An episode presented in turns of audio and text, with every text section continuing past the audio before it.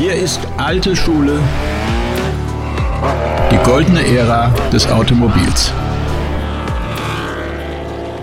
Mein Name ist Carsten Arndt und ich präsentiere euch ab jetzt wöchentlich einen neuen Gast rund ums Auto aus eben dieser goldenen Ära. Damit ist übrigens keine Jahreszahl gemeint, sondern vielmehr das, was wir oder ich lange Zeit mit Autos verbunden habe. Denn Autos, das stand mal für Freiheit, für einzigartiges Design und jede Marke, die hat ein unverwechselbares Image transportiert. Was ist denn das heute? Seelenlose Blechdosen mit unterschiedlich angeordneten Tagfahrlichtern und der Sound kommt aus dem Lautsprecher. Das ist für mich übrigens das Schlimmste. Das war früher ganz anders und die Menschen, die waren oft auch aus anderem Holz geschnitzt. Nehmt doch nur mal Rennfahrer. Die haben sich früher eher gegenseitig irgendwelche Scherze erlaubt oder die Frauen ausgespannt und heute sitzen sie an der Playstation, schauen sich schon mal die nächste Strecke an und ansonsten lernen sie die PR-Phrasen der Autohersteller auswendig. Apropos Autohersteller, da muss ich jetzt auch noch was loswerden, denn das Verrückteste, was ich neulich in einer Autowerkstatt gehört habe, die wollten mir keinen Termin geben oder sie wollten mir doch einen Termin geben, aber sie haben es ein bisschen komisch genannt. Und zwar wollten sie mich in einen wörtlich Timeslot einphasen. So haben die mit mir gesprochen. Vielleicht üben Sie jetzt schon mal langsam die Sprache der Roboterautos, aber hier rede ich noch mit echten Typen und los geht's gleich mal mit einem, der nie ein Blatt vor den Mund nimmt, mit Walter Röll. Den habe ich durch einen glücklichen Zufall vor vielen Jahren mal kennengelernt und einige DVDs mit ihm gemacht. Und zuletzt habe ich mit ihm eine Dokumentation namens Alte Schule produziert. Und da haben wir so ein tolles Feedback drauf bekommen. Und immer wieder kam der Wunsch nach mehr Geschichten und mehr Typen von früher auf. Und ein Podcast ist das beste Medium, wenn es viel zu erzählen gibt. Und das haben meine Gäste ganz sicher. Ich habe dieses Interview bei Walter zu Hause bei einer Brotzeit auf dem Balkon geführt. Seine Frau Monika hat noch dafür gesorgt, dass der Nachbar mal eine Weile aufhört, den Rasen zu mähen. Und ich glaube, das war einer der wenigen Momente, wo auch ein Walter Röll sich mal einen Elektromotor herbeigewünscht hätte. Und Walter ist ja bekannt dafür, in jeder Disziplin ein verbissener Sportler zu sein. So war am Tag des Interviews übrigens schon morgens um sechs mit dem Mountainbike unterwegs, weil er meinte, sonst schafft er es den ganzen Tag nicht mehr. Da habe ich gleich noch schlechteres Gewissen gehabt, dass ich mir morgens schon den, den Ranzen vollgeschlagen habe am Frühstücksbuffet. Und da habe ich mich und vor allem ihn gefragt, wann er diesen Ehrgeiz eigentlich bei sich entdeckt hat. Ich bin als, als Kind schon ziemlich ehrgeizig gewesen, was Sport anbelangt. Ob das Tischtennis spielen war. Skifahren habe ich begonnen mit, mit sechs oder sieben Jahren und habe das immer schon äh, mehr wie die anderen betrieben. Und habe damit natürlich erstmal schon diesen Ehrgeiz gehabt, dass ich mich auf etwas besonders konzentriere, dass ich versucht habe, dort das S perfekt zu machen und habe dementsprechend dann auch schon in, in jungen Jahren äh, Erfolgserlebnisse gehabt, die dich natürlich weiterhin anspornen, dass du das machst. Das ist, glaube ich, auch ein ganz wichtiger Punkt. Du brauchst auch mal eben wieder mal Erfolg und dass du siehst, jawohl, ich bin auf, auf dem richtigen Weg. Wenn ich, wenn ich noch mehr trainiere, bin ich noch besser.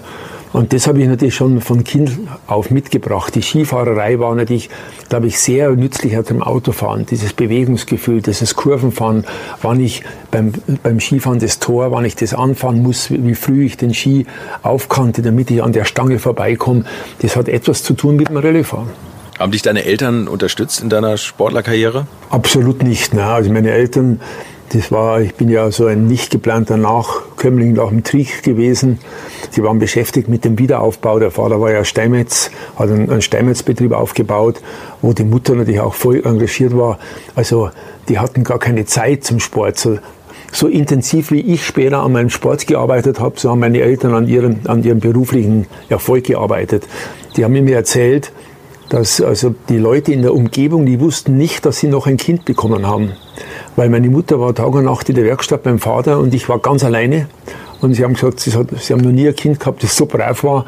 Ich habe den ganzen Tag alleine verbracht und war kein Problem. Weiß nicht, äh, was das für später für Auswirkungen hatte. Nachdem ich als Kind so brav war, bin ich vielleicht ein bisschen böser geworden, wo ich dann größer war. Aber das war also äh, so ein Punkt. Ich glaube, ein Großteil spielt sich im, im Kopf auch ab. Gell? Du musst motiviert sein, du musst Disziplin haben, du musst Ehrgeiz haben. Nur dann kommst du dorthin. Und alles andere zu glauben, weil die Eltern der Meinung sind, du musst jetzt Rennfahrer werden und, und dir eine Go-Kart-Karriere äh, präsentieren als Sechsjähriger, wenn das die Grundeinstellung nicht stimmt, nützt das alles nichts. Hm. Siehst du da Unterschiede zu heute? Ja, ich glaube, dass heute geplant wird. Es wird geplant, das Kind soll eine Karriere machen, das soll Rennfahrer werden.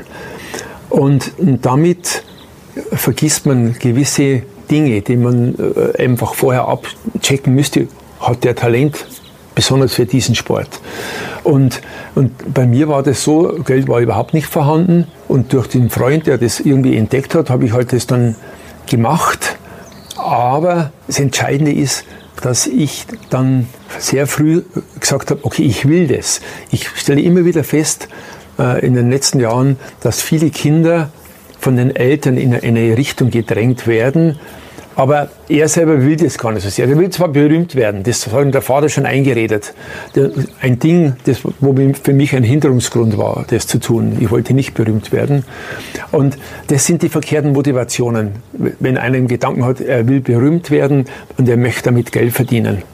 Das, damit ist das schon verkehrt. Also daran darf er überhaupt nicht denken, sondern er muss aus der innersten Stimme das Verlangen haben, dass er, so wie ich das hatte, ich wollte ja nur für mich wissen, ob ich ein Träumer bin oder ob ich ein Realist bin.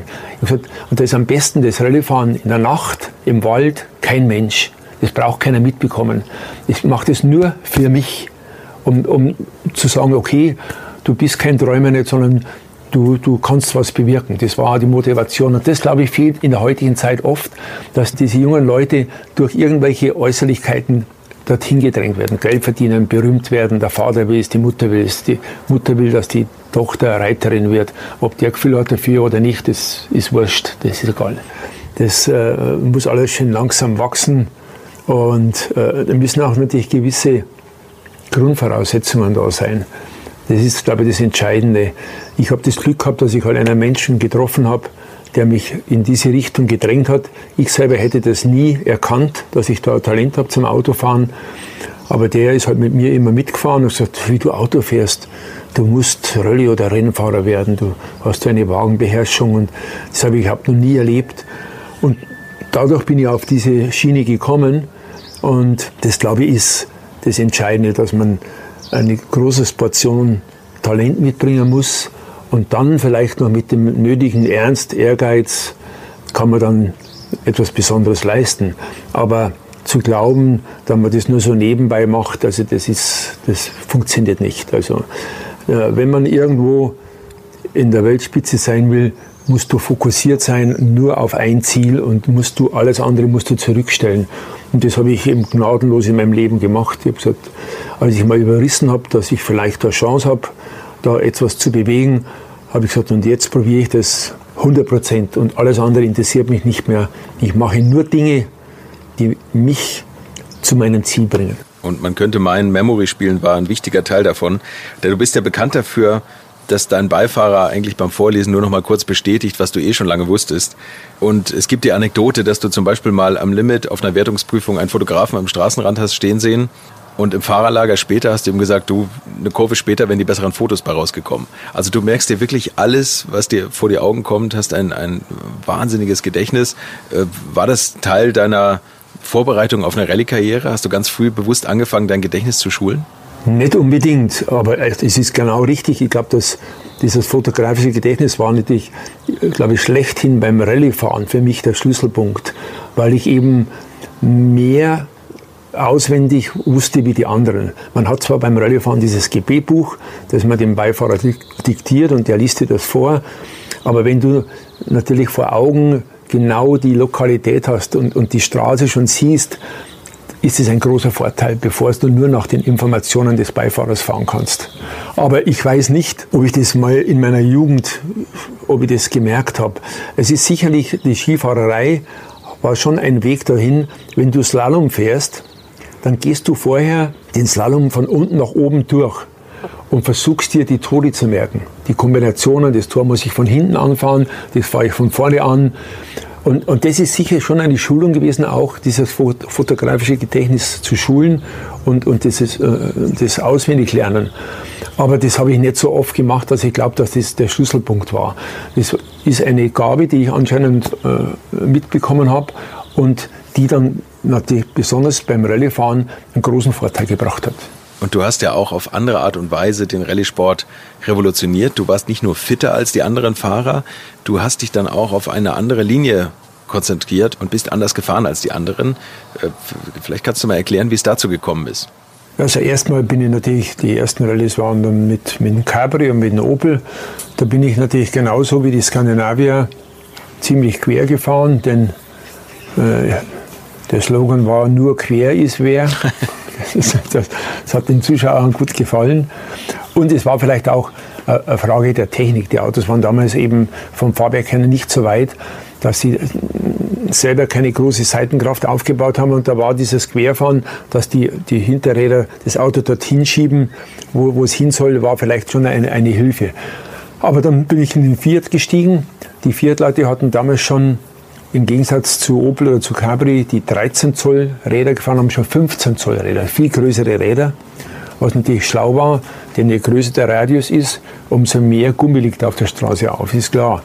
Aber hat wiederum den Nachteil, dass die großen Räder in den Radkästen keinen Platz haben. Und da mussten sie den Lenkeinschlag begrenzen. Und als ich die ersten zwei Kilometer Probe gefahren bin, habe ich gemerkt, mein Freund, da funktioniert das nicht mit Querfahren, weil sofort bist du auf Anschlag von der Lenkung und, du drehst dich. Ich muss das, muss das ändern und ich muss sauber fahren. Also einen sauberen Strich, so wie auf der Rundstrecke. Das war die Initialzündung an und für sich, dass ich generell meinen Fahrstil verändert habe. Habe das dann auch analysiert, was natürlich klar ist. Wenn du beim Skifahren, wenn der Ski viel quer gestanden ist, hat viel gestaubt, das hat toll ausgeschaut, aber es war nicht schnell. Du musstest schauen, dass der Ski auf der Kante zieht. Und das habe ich dann konsequent überlegt, mit dem Auto zu machen. Also das, glaube ich, war sicher der Schlüsselpunkt. denn Die Skandinavier sind immer noch ihren alten Stil gefahren und sind viel zu spektakulär gefahren. Und auf der Rundstrecke, da hat man das früher schon sehr früh überrissen, dass wenn das Auto quer kommt, dass sofort die Rundenzeit beim Teufel ist. Aber beim Rallyefahren war das immer noch so die große Richtung, da man das gemacht hat. Und das war für mich am Anfang hm, nur eine Frage der Konzentration, dass ich einfach noch mehr konzentriert war, aufzupassen, dass ich nur so schnell fahre und nur so viel Gas gebe, dass das Auto noch einen sauberen Strich von der Ecke rausfährt. Und das war äh, zwar optisch nicht so schnell, aber auf der Uhr, und das ist das Einzige, was die Wahrheit sagt, war es immer schneller wie die anderen schneller und vielleicht ist er nicht ganz so hart aus Material gegangen wie bei den anderen Fahrern. Ähm, das ist ja auch eine Gabe im damaligen Rallye-Sport. Du hast gelernt, dein Auto zu schonen. Das war natürlich äh, bedingt durch den Freund, der mich zum Rallye-Sport brachte der natürlich kein Geld hatte, aber der äh, versessen war, mich dorthin zu bringen. Da war mir aber klar, äh, wenn ich was kaputt mache, ist das alles vorbei. Also ich muss, auf, muss aufpassen, dass ich nichts kaputt mache. Und das, glaube ich, war gut im Anfang, denn äh, wenn du gleich aus dem Vollen schöpfen kannst und das Sparen nie lernst, dann wird das dein ganzes Leben so durchgehen. Aber es war umgekehrt. Ich musste ja so wirklich haushalten. Ich musste aufs Auto aufpassen, dass man nichts kaputt macht. Und das war in dieser Zeit damals auch ein, ein Teil des Erfolgs, aufzupassen. Das ist der Gegensatz zu heute. Heute brauchst du immer aufpassen. Heute gibt es nur Attack. Das Material hält oder hält nicht. Aber damals war das wichtig. Das war aber hauptsächlich natürlich von uns aus eine Frage des Geldes. Darum habe ich aufgepasst, denn wenn wir was kaputt machen, hätte man vielleicht nicht mehr fahren können. Das war privat in diesen fünf Rallyes, wo ich gefahren bin, mit dem Herbert so.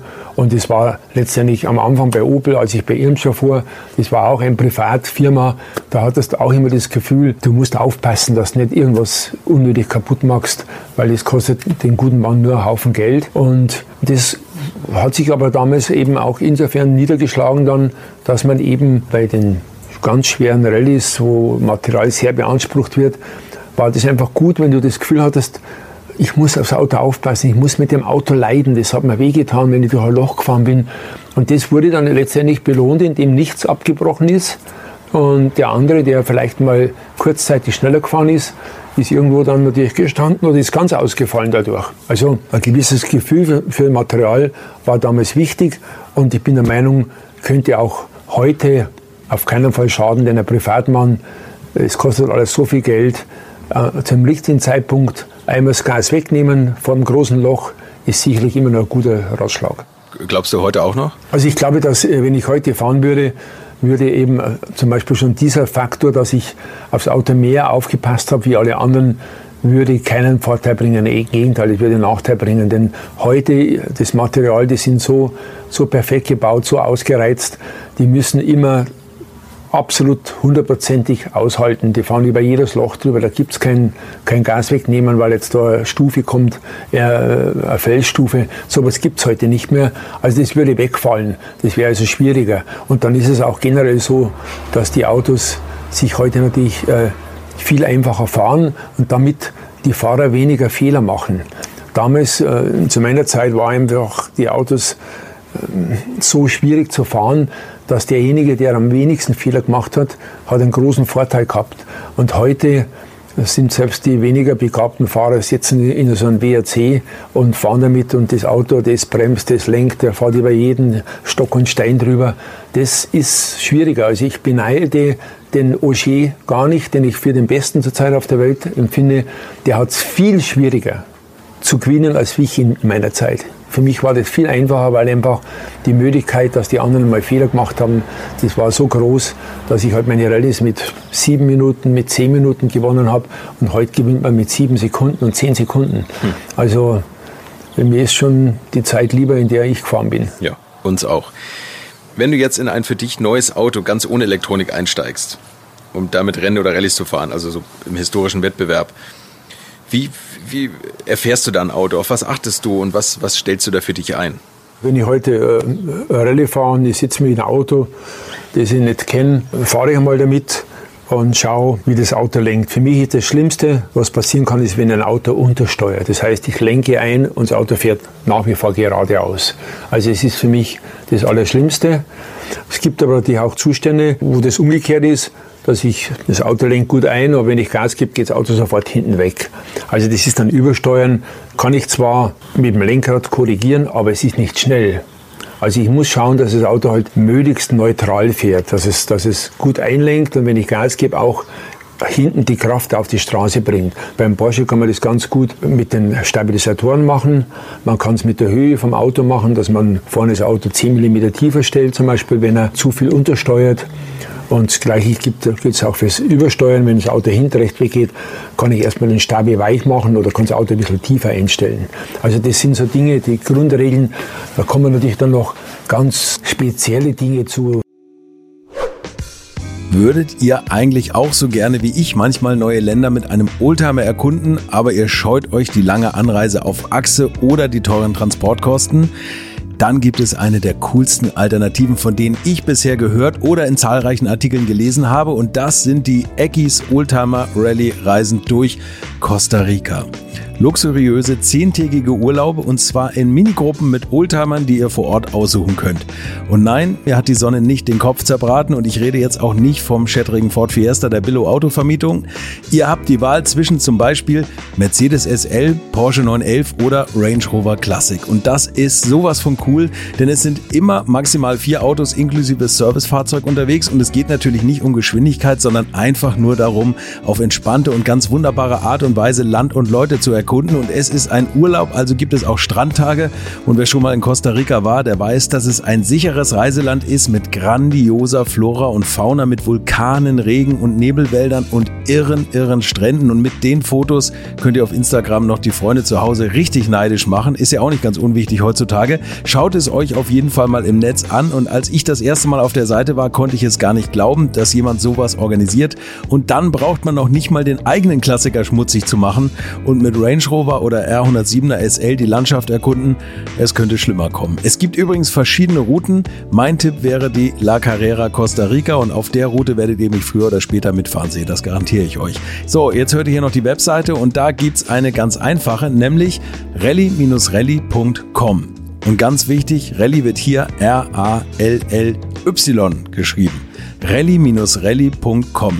Am besten gleich draufklicken, Seite abspeichern und möglichst schnell buchen, denn es sind kleine Gruppen und Inga und Ingo, die das organisieren, sind wirklich mega nett und Ingo ist auf mich gekommen, weil seine Mitfahrenden immer alte Schule hören. Also Geschmack haben die, die da mitfahren auch und ihr sollt jetzt auch weiter alte Schule hören. Bis bald in Costa Rica. Sturz, Spur, Vorspur und solche Sachen. Aber das ist, glaube ich, sicherlich zu, zu kompliziert. Wichtig ist, wenn jemand fährt, dass er fühlt, Auto lenkt gut ein oder das Auto lenkt nicht ein. Dann sagt er das irgendein Mechaniker und der weiß, wir können da was machen äh, über, über die Stabis, vielleicht auch über die Einstellung der Stoßdämpfer, dass man die Stoßdämpfer weicher macht. Also das ist, das Das Einfachste, dem von Haus aus sollte man versuchen, das machen aber die Werke von Haus aus, die Grundabstimmung ist, dass das Auto neutral abgestimmt ist. Im Zweifelsfall zwar untersteuernd, weil das leichter zu beherrschen ist, denn da muss ich nichts können. Wenn ein Auto untersteuert, lenke ich ein, fährt geradeaus, dann tue ich das Gas weg. Und wenn ich nicht um Welten so schnell bin, fährt es irgendwann ums Eck rum. Denn wenn ein Auto übersteuert, muss ich aktiv gegenlenken können, sonst drehe ich mich sofort von der Straße weg. Also es ist immer leichter, ein untersteuerndes Auto wieder in die Kontrolle zu kriegen. Und deshalb sind alle Serienautos, versucht man in Richtung Untersteuern abzustimmen für die Leute auf der Straße, weil man davon ausgeht, die sind nicht in der Lage, eben mal das Lenkrad in die andere Richtung zu drehen. Mal angenommen, du müsstest deine Einsätze selber zahlen. Was wäre das, das Erste, was du am Auto ändern würdest oder für dich auch der Hauptfaktor, was man noch einigermaßen im Budget einstellen kann? Der Reifen ist ein, ein ganz elementares Teil des Autos natürlich. Du kannst das beste Fahrwerk haben, den besten Motor, wenn diese vier Handteller großen Flächen, die auf der Straße sind, nichts taugen, ist alles andere umsonst. Also das ist etwas, das muss man sich gleich einmal merken. Lieber einen Satz Reifen kaufen, wie 15 PS mehr Motorleistung oder drei Spoiler am Auto. Also der Reifen ist ein sehr wichtiger Punkt. Und da muss man natürlich auch inzwischen äh, wissen, wenn jemand auf der Rundstrecke fährt, der richtige Luftdruck ist auch ein entscheidender Punkt, dass die Reifen wirklich optimal arbeiten können. Alles andere, Stoßdämpfer, das sollte alles im Vorfeld beim Aufbau des Autos schon auf einem gewissen Level sein, dass man da 90 Prozent hat und dann nur eben durch Stabi-Einstellungen, durch Höhe vom Auto diese Feineinstellungen beim Rennen machen kann. Alles andere geht nur in einem Profiteam, wo Ingenieure rumlaufen und den ganzen Tag sich nur Gedanken machen, wie ich es besser mache. Ja, die Gedanken hast du dir jetzt 25 Jahre lang bei Porsche gemacht und die meisten Straßensportwagen abgestimmt. Nach welchen Maßstäben bist du da vorgegangen und wie würdest du deinen ganz persönlichen Roll 911 abstimmen? Also das habe ich lernen müssen natürlich, dass ich letztendlich bei der Entwicklung bei Porsche nicht ein Auto für mich mache, sondern dass ich ein Auto für die Allgemeinheit mache und da kann nur eins das Wichtigste sein, das Auto muss die Gutmütigkeit bis an die äußerste Grenze bewahren. Das war dann einfach der Fokus, den ich verfolgt habe, dass selbst wenn du mal dann eben über die Haftgrenze hinauskommst, darf das Auto nicht zickig sein, sondern das muss sich ankündigen, das muss weich zu kontrollieren sein. Also das ist etwas, das ich am, am, gleich am Anfang habe ich immer versucht, das Auto möglichst schnell zu machen, das habe ich ganz schnell natürlich dann auch begriffen, dass es nicht richtig ist, sondern das Auto muss gutmütig sein. Also das war ein wichtiger Punkt. Und wenn ich heute einen 911er machen würde, für mich, dann würde ich, ich weiß, dass wir dadurch, dass der 911er den Motor hinten hat, haben wir die, die Chance an und für sich viel Bremskraft über die Hinterachse zu übertragen. Das ist auch der Grund, warum im Prinzip die Porsche-Bremsen immer mehr aushalten wie bei den anderen Autos. Weil einfach, wenn du heute bei einem BMW, bei einem Mercedes, bei einem Audi eine Vollbremsung machst, hast du 90 Prozent des Gewichts auf der Vorderachse. Und die Hinterräder, die nur noch 10 Prozent Gewicht tragen, können nicht mehr viel Bremskraft übertragen. Und das ist der Vorteil natürlich bei Porsche, dass durch den Motor hinten habe ich hinten eben noch eine höhere Belastung und kann mehr Bremskraft mit der Hinterachse übertragen. Damit ich entlaste ich die Vorderachse und die Bremse hält länger. Also weil jeder sagt immer, das kann doch nicht sein, dass nur die Porsche-Ingenieure wissen, wie das geht und die anderen können es nicht. Das hängt vom Konzept ab. Und ich würde, wenn ich für mich ein Auto mache, würde vielleicht ähm, noch mehr Bremskraft auf die Hinterachse geben beim Porsche. Damit könnte ich den Bremsweg noch weiter verkürzen, ist aber für für den normalen Menschen in gewissen gefährlichen Situationen vielleicht ein Nachteil, dass das Auto dann überbremst und sich dreht. Also das kann man normalen Menschen nicht geben. Aber ich habe bei den Rallye-Autos, die ich fahre, selber die Möglichkeit, die Bremse einzustellen und da merke ich, wenn ich da ein bisschen das Risiko eingehe, mehr auf die Hinterachse zu geben, das bringt schon ganz schöne Vorteile. Allerdings muss halt auf der Hut sein, dass nicht zu viel wird. Apropos, wenn du äh, auf der Hut im Wettbewerb unterwegs bist, fährst du da immer 100 Prozent oder lässt du ein bisschen Luft, um vorbereitet zu sein, falls mal irgendwas im Weg steht? Beim Rennenfahren wird man versuchen, immer 100 Prozent zu, zu geben. Beim Rallyefahren ist das 100 Prozent Fahren schon ein sehr großes Risiko, denn ich bin vielleicht 14 Tage vorher das letzte Mal über diese Strecke gefahren. Es steht kein Mann mit der gelben Fahne, der winkt, weil es da vorne feucht ist oder weil ein Auto Öl verloren hat oder weil inzwischen ein Sturm war und es liegen Blätter auf der Straße. Und deshalb muss ich beim Rallyefahren muss ich immer so eine gewisse Reserve haben. Und es sind immer alle Notprogramme scharf gestellt. Also nicht einfach dahin fahren, das passt jetzt alles, es ist wunderbar, die Straße ist schön. Ich habe immer im Hintergrund, es könnte irgendetwas Unangenehmes passieren. Und da muss ich ein Programm aktiviert haben, dass ich da sofort darauf äh, reagieren kann. Also auf Dinge, die dir der Beifahrer nicht aus dem geheimnisvollen Gebetbuch vorlesen kann. Was ist das eigentlich genau? Gebetbuch heißt nichts anderes, man macht einen, eine Beschreibung der Strecke, die du fährst, indem du jede Kurve aufschreibst und dem Beifahrer diktierst, wie du glaubst, wie schnell die Kurve geht. Da gibt es verschiedene Systeme natürlich. Es gibt heute gibt es viele Leute, die mit Nummern schreiben, Zahlen, die großteils mit dem Gang zu tun haben. Also wenn ich schreibe links 2, weiß, das muss so scharf sein, dass ich den zweiten Gang benutzen muss. Links 5 ist halt ganz schnell, fahre ich mit dem fünften Gang. Also ich glaube, dass das das einleuchtendste System ist. Denn das Gehirn muss nicht umdenken. Rechts 5, fünfter Gang, weißt du. Ich hätte für rechts 5 in meinem Gebetbuch geschrieben, rechts voll, das ist fünfter Gang, oder rechts, das ist eventuell vierter Gang. Also da muss aber das Gehirn erst umdenken. Das ist natürlich ein Problem. Aber ich habe das damals am Anfang durch meinen Beifahrer so gelernt. Das war das englische System, wo man eben schreibt, wenn man Linkskurve nimmt, links voll, links, links minus, mittellinks plus, mittellinks, mittellinks minus, scharf links plus, scharf links. Also die, diese Aufteilung. Aber da musste das Hirn einfach umdenken. Das war, aber ich, wir haben das drauf gehabt, der Christian und ich, das war in Ordnung. Aber da darf wirklich kein Fehler passieren und man muss sehr gewissenhaft vorbereiten, oder? Unfälle, die heute beim Rallyefahren passieren, werden beim Aufschreiben gemacht, weil der Fahrer beim langsamen Abfahren der Strecke die Kurve falsch einschätzt und dann beim Rennen eben dann meint, die geht voll, aber es geht nicht voll, weil er sich verschätzt hat und dann fliegt er raus. Und dementsprechend wichtig ist, dass ich beim Training absolut konzentriert bin, voll konzentriert und, und fit bin, damit ich da gleich beim langsamen Fahren die richtige Einschätzung der Kurven zustande bringe. Und nichtsdestotrotz gehört am Ende doch noch eine Menge Vertrauen dazu, in uneinsehbaren Kurven am Limit drauf zu hören, was dir der Beifahrer zuruft und dann noch voll reinzuhalten. Wie bekommt man das eigentlich hin, dieses bedingungslose Vertrauen? Das Vertrauen zum Beifahrer, zum Team wächst natürlich mit der Zeit, wenn du fährst. Wenn du, wenn du neu bist, bist du natürlich dem Beifahrer über etwas skeptisch. Du, du, du, du weißt nicht, kann ich ihm vertrauen, macht er das richtig. Aber nachdem ich ja nicht irgendwo in einem Amateurteam war, sondern immer dann in Top-Teams mit tollen Beifahrern, da ging das ganz schnell. Das, das wächst in zwei, drei Rallyes, wächst das Vertrauen und du weißt, ich kann mich auf den verlassen und auch auf den Mechaniker verlassen, dass natürlich immer wieder mal was passiert ist. Das ist schon klar, das kann einmal was abbrechen am Auto. Hat mich auch nicht so beschäftigt. Beschäftigt hätte mich, wenn ich irgendwo einen Unfall gehabt hätte, weil ich die Kurve zu schnell gefahren bin. Dann, ab da wären Zweifel aufgetreten. Aber toi, toi, toi, hatte ich mit meiner ganzen Laufbahn hatte das nicht.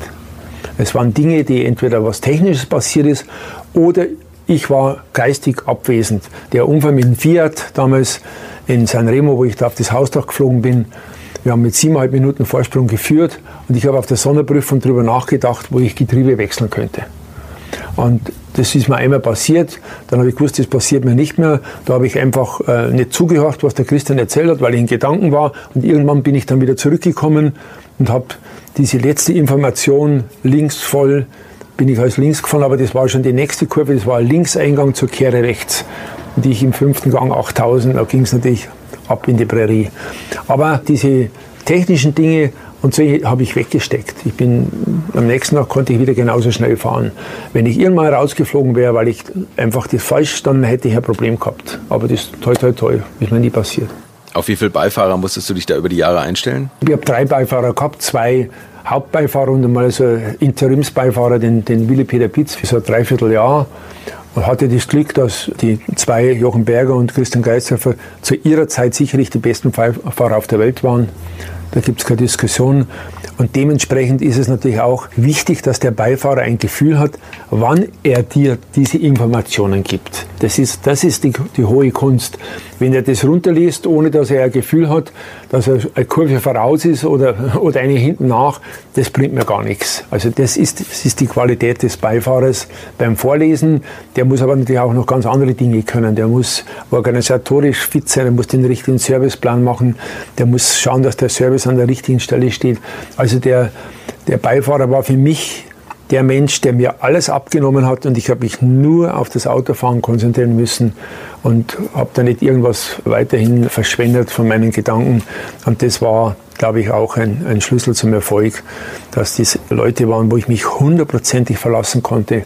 Der Christian ist in der ganzen Laufbahn der elf Jahre, der ist nicht einmal aus dem Gebetbuch gekommen, was ja immer wieder bei Amateuren passiert, dass die aus dem Gebetbuch kommen und da kann ich nur empfehlen für die Amateure, wenn das der Fall ist, muss er sofort sagen, bin draußen.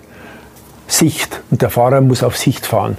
Da nicht, dass er dann meint, er kann das noch irgendwie überdünchen und lest irgendetwas vor, was er sieht und schätzt die Kurven selbst ein. Habe ich auch erlebt. Bei einer Safari-Rallye ganz berühmten Beifahrer in meinem Auto, der kam aus dem Gebet und hat mir es nicht gesagt und hat selber immer eingeschätzt, wie das dahin geht. Bis er natürlich irgendwann einmal so ein Flussbett übersehen hat und hat gesagt, das geht. Fünfte Welle voll und plötzlich habe ich so 20 Zentimeter über der Straße habe ich Köpfe von Leuten gesehen. Was ist denn da vorne los? Aber da ging es natürlich so fünf Meter in ein Flussbett und drüben wieder fünf Meter rauf und bin da mit 160 in den Gegenhang gefahren, dass der Schalthebel von Kadett da hinten war. Dann habe ich gewusst, was das heißt.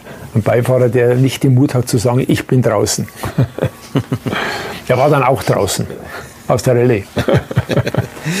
es gibt ja immer die Legende, dass Beifahrer nicht nur den eigenen Fahrer unterstützt haben, sondern auch noch mit so einigen Tricks und Psychospielchen im Fahrerlager unterwegs waren. Hast du sowas mal erlebt?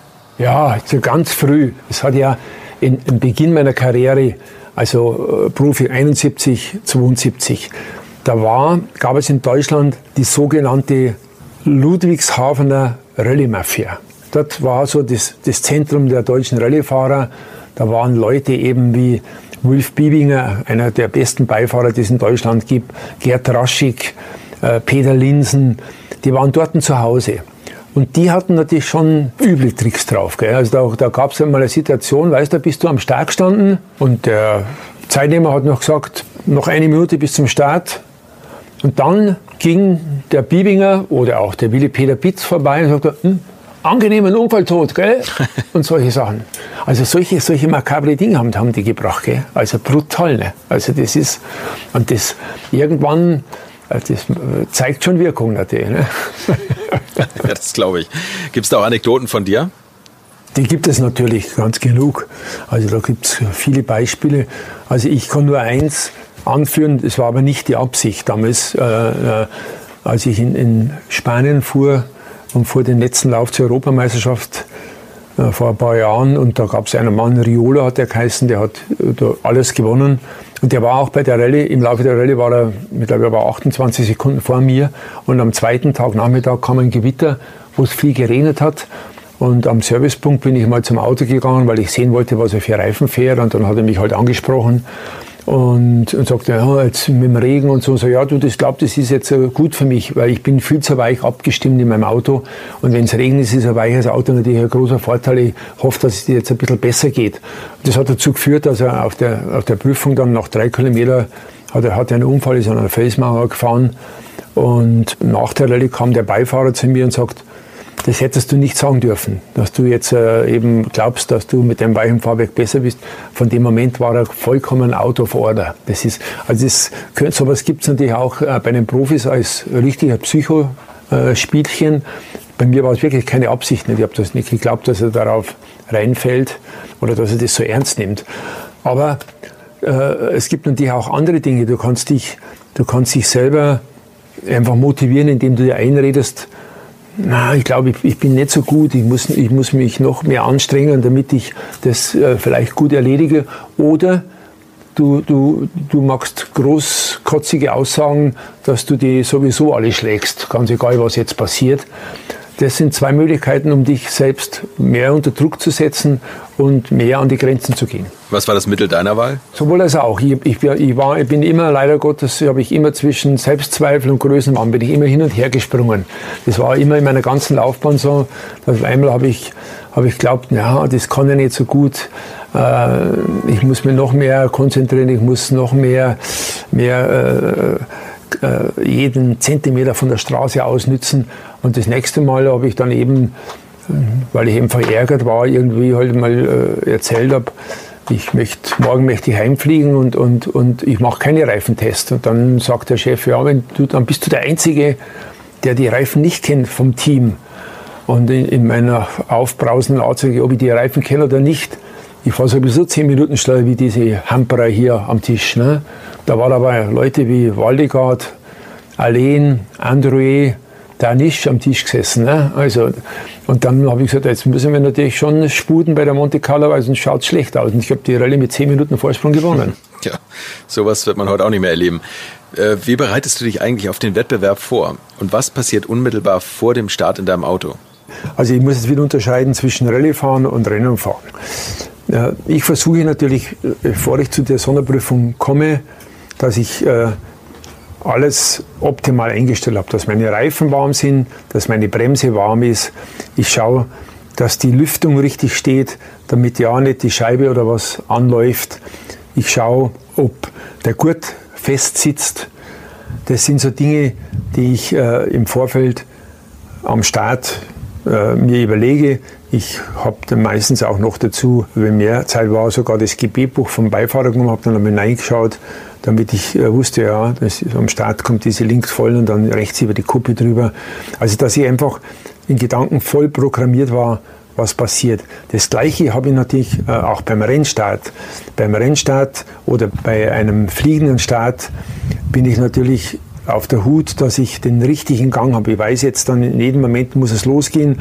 Äh, bei der Einführungsrunde habe ich das Auto noch geschont, bin mit dem vierten Gang so dahin gerollt, aber dann habe ich schon den, von mir aus den zweiten Gang drinnen und beobachte die Autos vor mir und wenn der den ersten Zucker macht, bin ich sofort auch auf Vollgas äh, drauf und habe natürlich aber auch vorher abgecheckt, passt alles, Lüftung, Fenster zu, gurtfest, alles, alles in Ordnung. Also das ist ganz wichtig, dass ich vor dem Start schon mich nur mit dem, was jetzt auf mich zukommt, mich beschäftige. Das ist auch wiederum etwas, was ich als wichtigsten Punkt dem normalen Autofahrer geben kann. Er muss nicht unbedingt ein Gefühl haben, äh, was die richtige Linie ist. Das kann man nicht von jedem Menschen verlangen. Aber was man verlangen könnte, ist, er sitzt im Auto und er soll nichts anderes denken wie ans Autofahren. Er soll auf die Straße schauen, er soll sehen, da vorne fährt ein Fahrradfahrer, da links im Feld fährt ein Bulldog, da vorne fahre ich in den Wald hinein. Da sollte sich immer Gedanken machen, was da passieren könnte. Der Radfahrer könnte vielleicht einen Schlenker machen.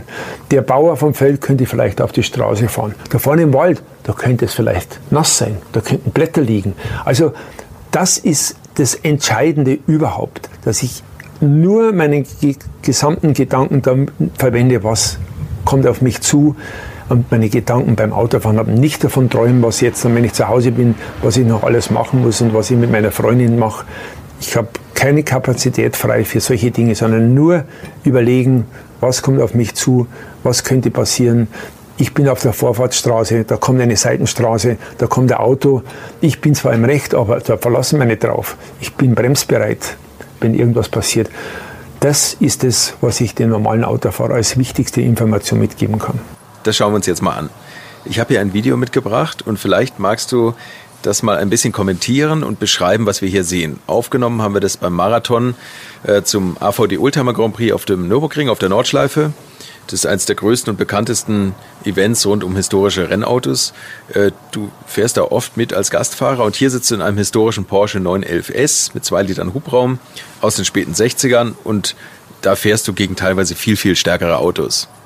Ich stehe irgendwo weit im, im Feld, das waren, was weiß ich, waren 60, 80 Starter mit Sicherheit. Und wir, wir sind so vielleicht an, an 20. Stelle rum mit dem 2-Liter-Auto gewesen. Jetzt ist hier war eine, eine, eine Einführungsrunde und dann gibt es einen fliegenden Start. Das ist natürlich, wenn man so weit hinten ist, ist das ganz problematisch, weil du vorne gar nicht siehst, was passiert. Du kannst dich nur auf den Vordermann konzentrieren. Und, und, wenn der Gas gibt, gibst du auch Gas. Jetzt momentan fahren sie langsam, jetzt sind wir ziemlich eng, das fällt beieinander. Vor mir ist ein, äh, ein Jaguar E und und der Alfa Zagato, davor ist ein Mustang, also lauter Autos, die mehr Leistung haben.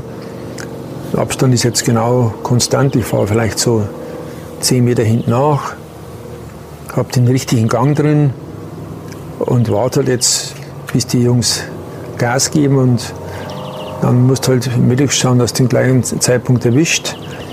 Jetzt bin ich noch ein bisschen näher gekommen und jetzt geben, geben sie Gas. Und da merkst du natürlich dann sofort, dass sie viel mehr Leistung haben.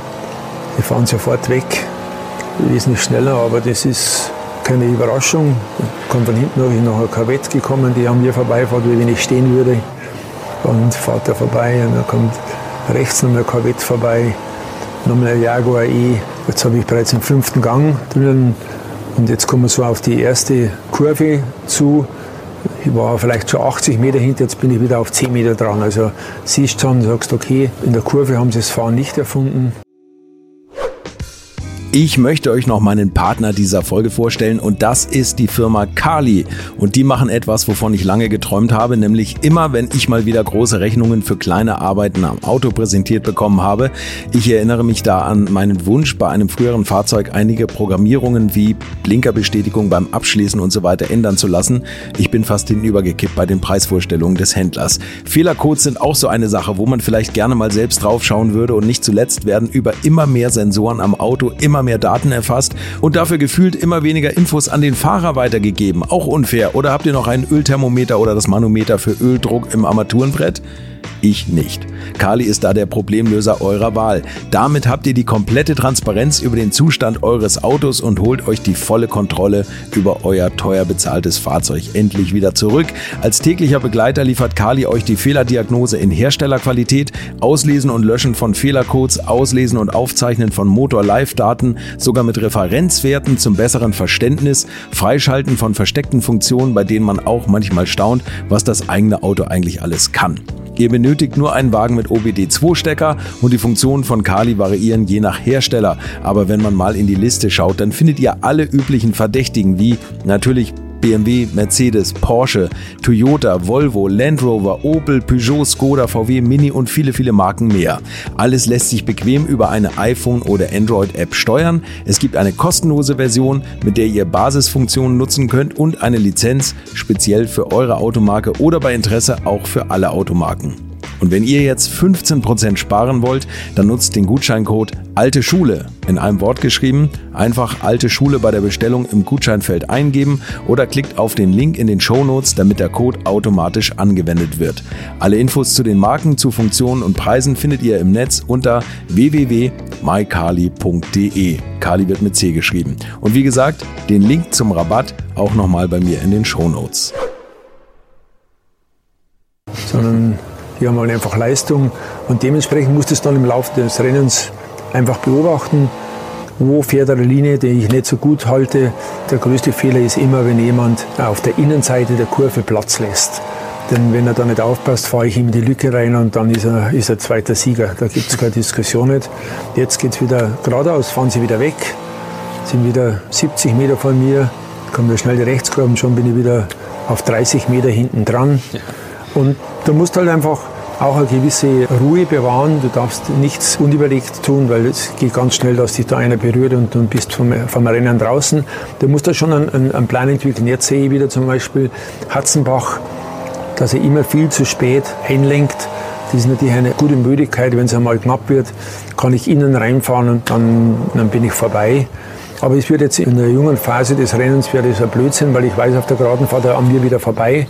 Ich schaue mir das erstmal an und überfahre mein Auto nicht, sondern versuche den Reifen nicht zu überbeanspruchen, damit ich dann im späteren Verlauf des Rennens dann den Vorteil habe, dass ich die Jungs überholen kann.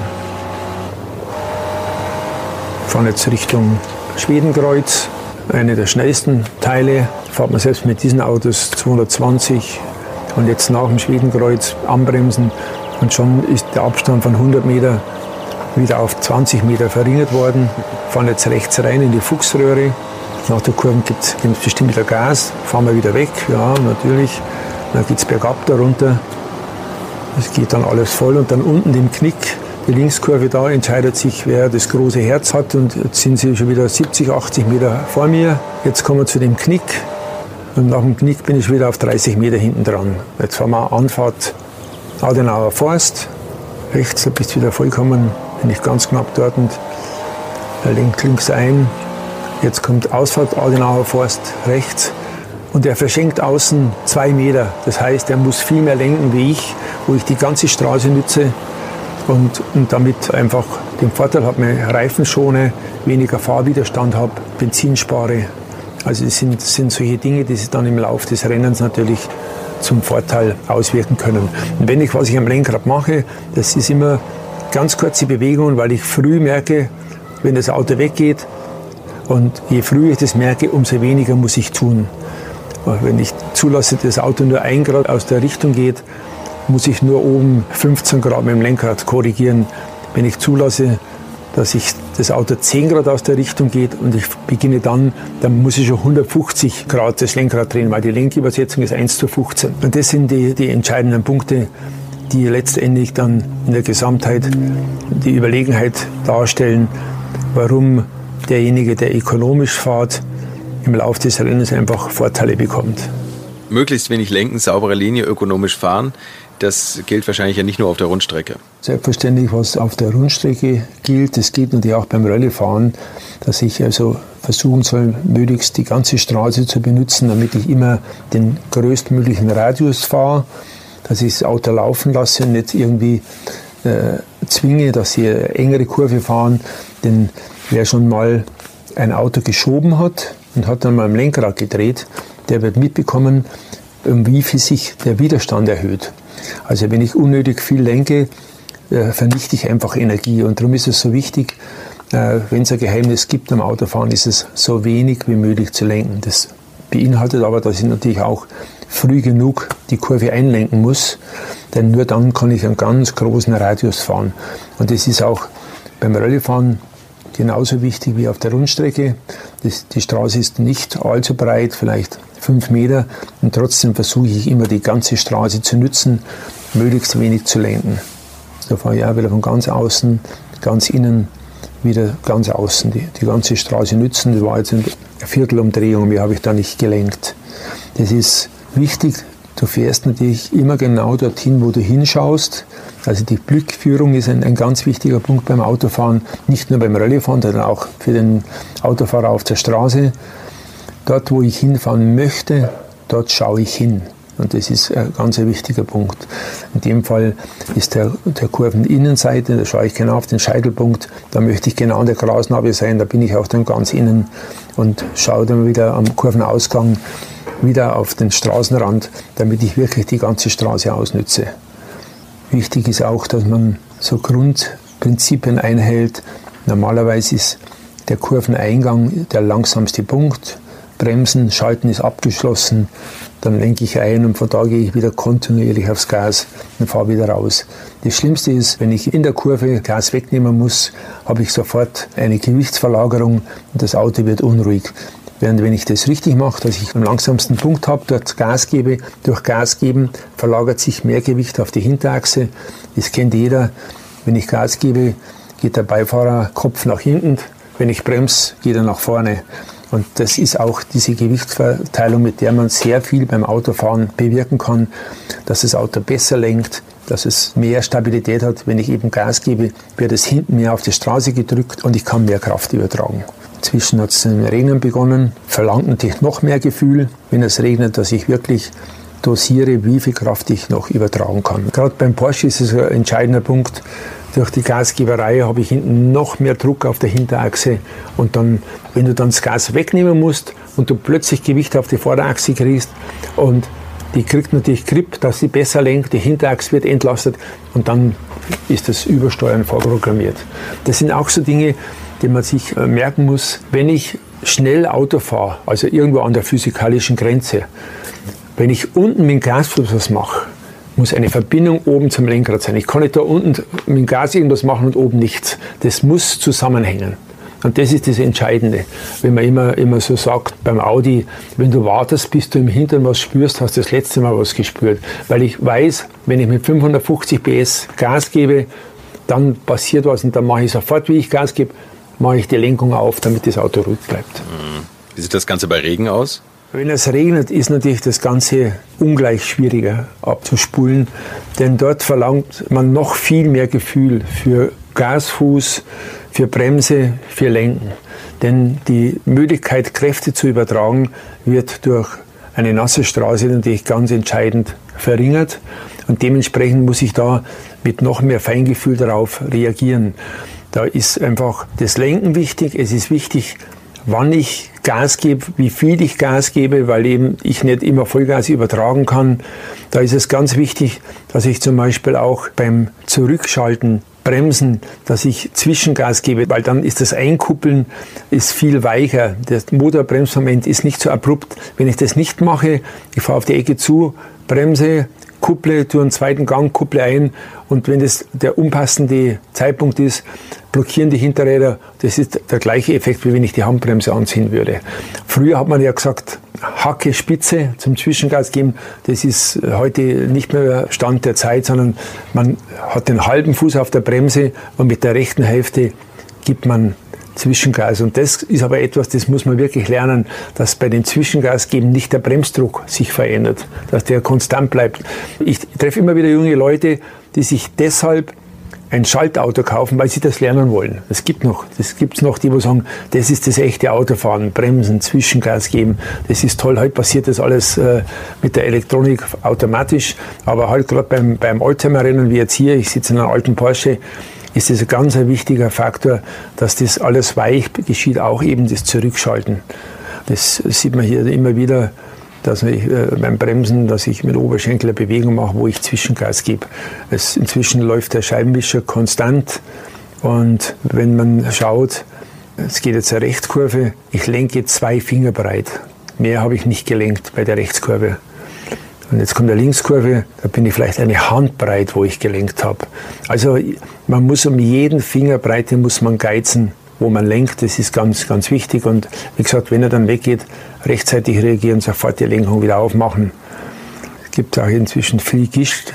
Sind auch so Dinge, da kann ich ein bisschen aufpassen, dass ich ein bisschen versetzt fahre, wo weniger Gischt ist, dass ich besser sehe. Also es sind so Dinge, die auch äh, natürlich gerade im Straßenverkehr unheimlich wichtig sind. Nicht das Auto vor mir ist das Ende der Welt, sondern ich schaue noch viel weiter vor. Dann erkenne ich, wenn da draußen vorne irgendwas passiert, wenn da vorne irgendeiner bremst. Und dann habe ich viel mehr Möglichkeiten, alles unter Kontrolle zu bekommen. Also immer weit vorausschauen, Informationen sammeln, das gibt Sicherheit beim Fahren. Immer voll konzentriert sein, offen sein für alle Informationen das ist das Entscheidende, um da erfolgreich zu sein. Und wo es eigentlich gefühlt immer regnet, zumindest auf dem Teil der Strecke, ist die Nürburgring-Nordschleife.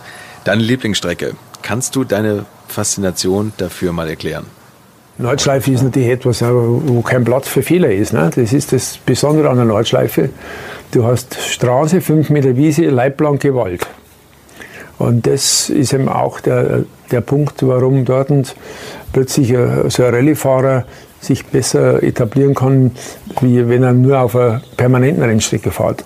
Weil er einfach weiß, wenn ich über die Grenze gehe, habe ich die Möglichkeit, das Auto wieder zu korrigieren. Und der Rennfahrer, der hat sich im Laufe der, der letzten 20 Jahre so an, an, diese Sturzräume gewöhnt, dass er sagt, okay, wenn es einmal nicht passt, habe ich Platz genug. Und diese Tatsache, dass er weiß, er hat jetzt keinen Platz, das bremst ihn schon ein. Also darum also, ist für mich so, die, die Rennen wie Monte Carlo, da zeigt es auch, wer der Mann ist, der wirklich gut Auto fahren kann. Wenn kein Platz für Fehler ist und der Fehler sofort durch einen Crash bestraft wird. Ich bin ja nur ein Cup-Rennen in meinem Leben gefahren. Die Porsche wollten öfters, ich fahre so in eine, wenn ich wo fahre, fahre ich Monte Carlo, wo die Jungs wissen, die Mauern gehen nicht auf die Seite. ich kann mich an deinen Ausfall bei der Niederbayern-Rallye erinnern und war beim Anschauen des Videos ganz fasziniert, wie du trotz der nicht so ganz angenehmen Geräusche, bei denen jeder normale Autofahrer jetzt überlegt, wie viele Urlaube für diese Reparatur wieder draufgehen werden, äh, wie du da immer noch voll drauf gehalten hast. Kurz zur Erklärung, im Cockpit klang es so.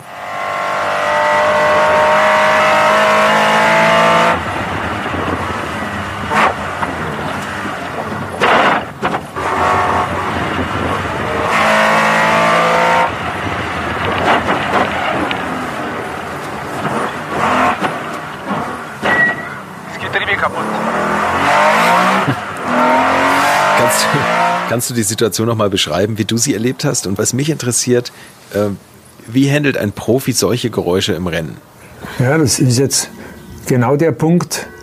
Da war, haben sie Schikanen aufgestellt und da bist du mit dem fünften Gang angekommen, zurückschalten und hat irgendwas von Getriebeglocken ist da, äh, hat es zerrissen praktisch. Und dann beim Beschleunigen, komischerweise, ging das Auto noch ganz gut. Ich habe nur immer, wenn ich vom Gas weggegangen bin, hat es immer dazu geneigt zu blockieren. Da habe ich dann äh, verhältnismäßig lang rum experimentiert, habe überlegt, was kann das sein, was kann passieren. Das macht immer so komische Schläge, wenn ich das Gas wegnehme. Und dann war mir irgendwann schon mal klar, also dass die Gefahr des Blockierens vielleicht ganz schön groß ist. Denn das hat immer so furchtbare Schläge getan. Aber trotzdem habe ich versucht, damit ich will, die, die, die Sonderprüfung vielleicht noch äh, überstehen, nachdem das Beschleunigen immer noch gut gegangen ist. Und habe dann zwar irgendwann einmal der Handzeichen dem Beifahrer schon angedeutet, also das ist ein größeres Problem.